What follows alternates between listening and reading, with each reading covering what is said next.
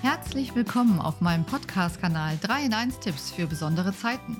Die besondere Zeit, um die es in dieser Folge geht, ist die Salzzeit. Und an dieser Stelle gleich einmal ein herzliches Dankeschön an meine Hörerin Katrin, die diese wundervolle Idee dazu hatte. Wenn ich als Apothekerin das Thema Salz anspreche, denkst du bestimmt sofort an das Thema Bluthochdruck. Aber zuerst einmal, was ist eigentlich Salz? Ich spreche hier von Salz, dem Natriumchlorid, das übrigens kein Gewürz, sondern ein Mineralstoff ist.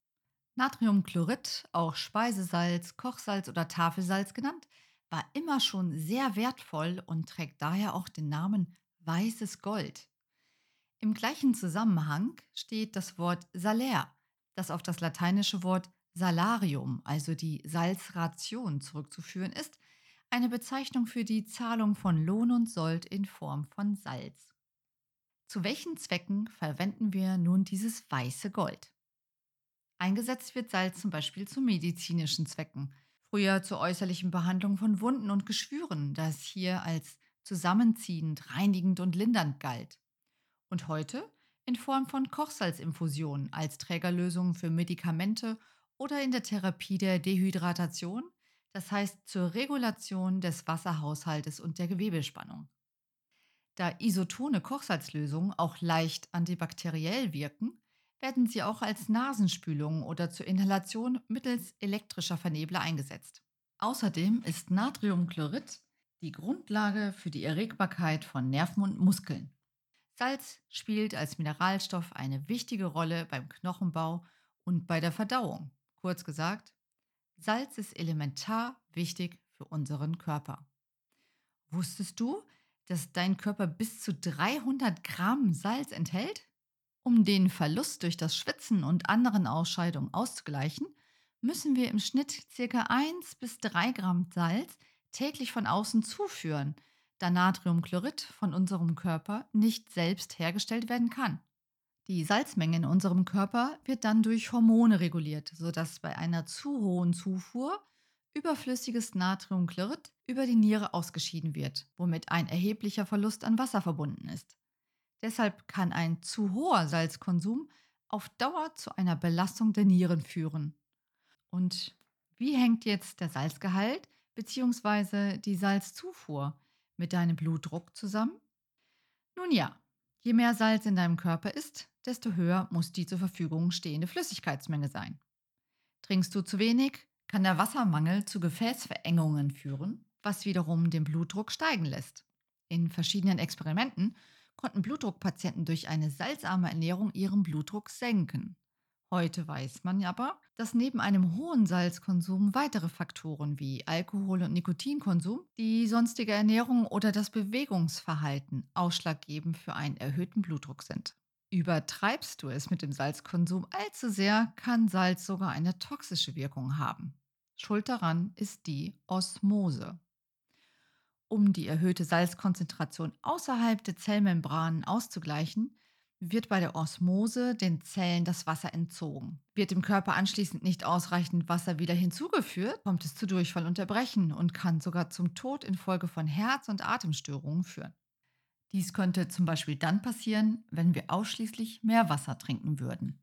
Übrigens, das umgekehrte Prinzip finden wir beim Trinken von demineralisiertem Wasser, also nahezu salzfreiem Wasser, das deshalb so gefährlich ist, weil es unserem Körper lebensnotwendige Salze entzieht und durch den gestörten Wasserhaushalt die Zellen zerstören kann. Dennoch verwenden wir demineralisiertes Wasser gerne zum Bügeln mit Dampf und nutzen dort wiederum genau dieses Prinzip aus, da demineralisiertes Wasser Kalkablagerung im Bügeleisen verhindert. Salz spielt darüber hinaus natürlich auch in unserer Ernährung und in der Lebensmittelverarbeitung eine ganz wichtige Rolle. Von Grund auf quasi mit in die Wiege gelegt, empfinden wir Salz nämlich als schmackhaft. Und wie du schon gehört hast, braucht unser Körper Salz. Darum solltest du auch nicht vollständig darauf verzichten. Da übermäßiger Verzehr jedoch auch gesundheitsschädigend sein kann, ist die einfachste Lösung, um genau zu wissen, wie viel Salz wir mit der Nahrung zu uns nehmen, folgende. Selbst kochen. Aber Achtung! Brot, Käse und Wurstwaren und insbesondere Fertiggerichte enthalten viel verstecktes Salz. Besonders hilfreich ist es daher, dass seit 2016 der Salzgehalt in der Nährwertkennzeichnung bei fast allen Lebensmitteln angegeben werden muss. Oftmals wird jedoch der Salzgehalt nur in Form von Salzäquivalenten angegeben. Ist hier also nur der Natriumgehalt ausgewiesen, kannst du den Salzgehalt ganz einfach selbst berechnen, indem du den Natriumwert mit 2,5 multiplizierst. Beispiel: 1 Gramm Natrium entspricht 2,5 Gramm Salz. Eine Prise Salz, also die Menge, die sich zwischen zwei Fingern aufnehmen lässt, wiegt im Übrigen nur etwa 0,04 Gramm. Und doch ist diese eine Prise Salz in vielen Speisen unverzichtbar, da es unsere Geschmacksempfindung enorm verstärkt. In Brotteigen stabilisiert eine kleine Menge Salz das Klebereiweiß, das Gluten. Das hat Auswirkungen auf die Backfähigkeit und sorgt für das schöne, lockere und elastische Innere eines Brotes. Und warum geben wir Salz zum Kochen von Gemüse ins Wasser? Da sind wir wieder bei der eben schon beschriebenen Osmose. Salz schließt die Zellwände auf, woraufhin sich die Kochzeit verkürzt und so bleiben wichtige Inhaltsstoffe erhalten. Und beim Nudeln kochen? Hast du da auch schon mal gehört, dass das Wasser schneller kocht, wenn wir Salz hineintun? Aber dieser Mythos wurde bereits vom Bundeszentrum für Ernährung aufgedeckt und widerlegt. So heißt es dort, bei welcher Temperatur das Salz ins Wasser gegeben wird, macht keinen entscheidenden Unterschied. Übrigens, beim Backen von Fisch, Geflügel oder Fleisch in einer Salzkruste isoliert Salz das Lebensmittel, wodurch es schonend im eigenen Saft gegart wird. Aber ganz anders als in der Lebensmittelverarbeitung findet Salz auch seinen Einsatz in der Körperpflege, als zum Beispiel Solebad. Hier empfehle ich dir jedoch besser kein reines Speisesalz zu verwenden, sondern ein qualitativ gutes Salz, zum Beispiel aus dem Toten Meer, da diese Salze einen besonders hohen Gehalt an Mineralstoffen und Spurenelementen aufweisen. Denn gerade diese sorgen dafür, dass deine Haut schön samtweich und rosig wird. Salzbäder können bei vielen Hauterkrankungen wie zum Beispiel Schuppenflechte oder Neurodermitis hilfreich sein und den Stoffwechsel anregen. Von einem Solebad abraten möchte ich dir jedoch, wenn du Herz-Kreislauf-Probleme, offene Wunden oder Verletzungen hast oder unter Nierenkrankheiten leidest. Was mich an dieser Stelle unweigerlich zu der Frage führt, wenn wir ein Solebad nehmen oder im Meer schwimmen und uns treiben lassen und das Gefühl von Salzwasser auf unserer Haut genießen, nehmen wir dann über die Haut unserem größten Organ auch Salz ins Blut auf? Betrachten wir dazu mal die oberste Hautschicht, die Hornschicht, die unseren Körper von dem Eindringen von Fremdstoffen und Mikroorganismen schützen soll, einmal näher. Du kannst dir diese Hornschicht wie eine Mauer aus Ziegelsteinen vorstellen, die mit Hornfetten zusammengehalten wird. Und durch diese Hornfette entsteht eine wasserabweisende Mauer, die bevorzugt fettlöslich, also lipophile Substanzen überwinden können. Mineralsalze wie das Natriumchlorid zerfallen im Wasser in Ionen und sind daher nicht fettlöslich. Deshalb bleiben sie auf der Oberhaut und können nicht in die tieferen Hautschichten gelangen, in der sich die Blutgefäße befinden. Eine andere Möglichkeit für die Ionen in die Unterhaut einzudringen, wäre der Weg über Hautanhangsgebilde wie Haarfollikel, Schweiß- oder Teigdrüsen.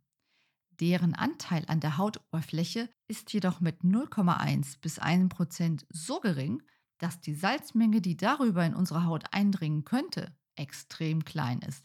Folglich ist das Planschen im Meer, was die Salzaufnahme über unsere Haut angeht, völlig unbedenklich. Also ab ins Wasser. Aber wusstest du, dass Salzwasser der Gesundheit deiner Haare stark zusetzen kann?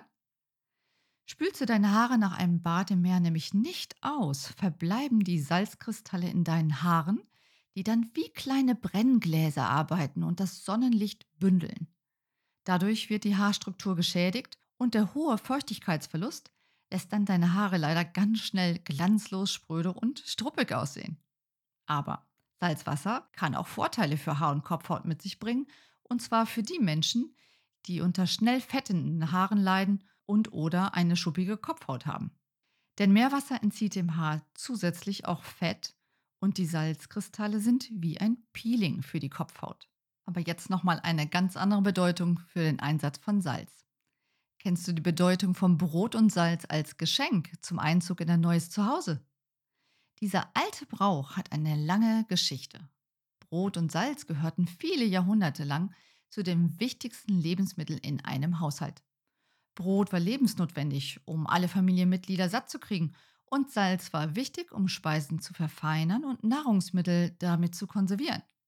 Stichwort Pökeln. Dort wird dem Speisesalz eine kleine Menge Natriumnitrit zugesetzt, was letztendlich dafür sorgen soll, die appetitlichere rote Färbung zu erhalten. Wird nämlich unbehandeltes Fleisch erhitzt, ändert sich durch die Oxidation des Eisens die Farbe von Rot zu grau-braun. Salz war früher viel schwerer zu bekommen als heute und teurer. Deswegen galt das Salz in der Suppe als besonders wertvoll. Und zusammen standen die beiden Lebensmittel Brot und Salz für das absolut Notwendige und die nötige Würze im Leben. Wer also Brot und Salz besaß, war gesegnet und hatte viel Glück. Bringt also ein Gast Brot und Salz mit, ist dies ein symbolisches Geschenk mit dem Wunsch, dass der neue Nachbar immer genug zu essen hat, in Wohlstand leben, sesshaft und in guter Gemeinschaft glücklich leben möge. Ist das nicht eine schöne Tradition? In diesem Sinne und wie immer zum Ende meiner Podcast-Folge ganz wichtig: Komm gut durch diese Zeit. Bitte bleib gesund, gönn dir genussvolle Momente und lebe die wertschätzenden Beziehungen zu deinen Mitmenschen. Bis bald, ich freue mich, wenn du wieder reinhörst. Deine Britta.